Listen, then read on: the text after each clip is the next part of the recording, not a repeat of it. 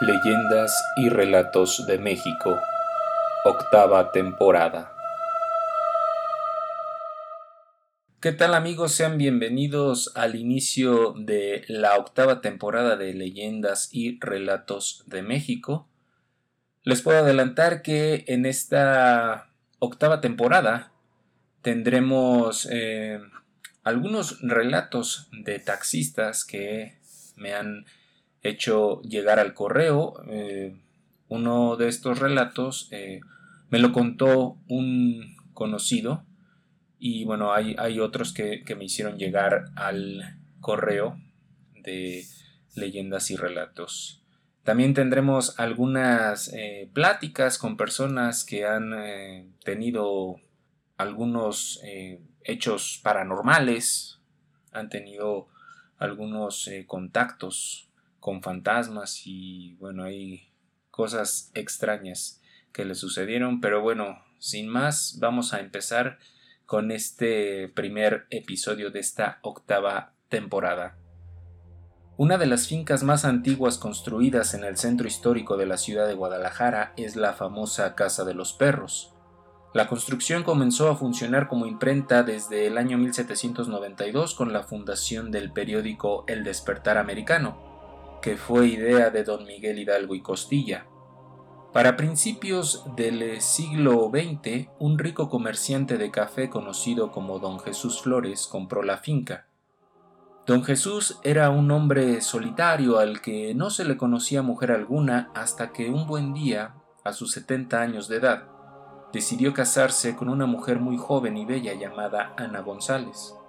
Después de la boda decidieron realizar un viaje por barco hacia Europa, Cuenta la leyenda que el navío estuvo a punto de hundirse y en esos momentos de miedo y desesperación, los dos juraron que si alguno de ellos sobrevivía, debería rezarle al otro un rosario en cada aniversario luctuoso.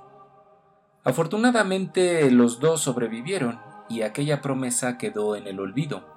La joven Ana, sintiéndose la orgullosa señora de don Jesús Flores, comenzó a decorar la casa de manera fastuosa y poniendo al final como un símbolo distintivo a esta casa un par de esculturas de perros que había traído desde Nueva York.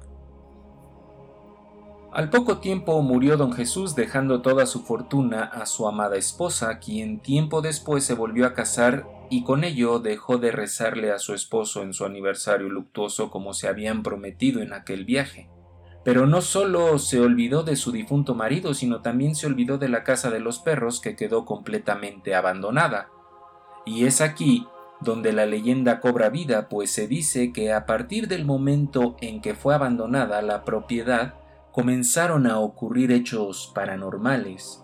Una vibra muy pesada se podía sentir por cada rincón de la casa y con el tiempo se corrió el rumor de que aquel que pudiera rezar un rosario a las doce de la noche, únicamente acompañado de una vela, sería el nuevo dueño de la casa. Muchos lo intentaron, pero ninguno duraba más de cinco minutos dentro de la propiedad, pues de inmediato salían corriendo o caían desmayados debido a lo que vivían ahí dentro. La persona que más duró ahí dijo que además de la pesada vibra que ahí se sentía acompañada de un frío insoportable, lo que más le dio terror fue cuando escuchó una voz de ultratumba que intentaba responder a los rezos del rosario. La gente cree que aquella voz fantasmal era la misma voz de don Jesús, quien sigue a la espera de que alguien le rece el rosario en su casa. Amigos, espero hayan disfrutado de este primer episodio de la octava temporada. Yo me despido por esta ocasión, pero ya saben que por aquí nos seguimos encontrando, así que hasta la próxima.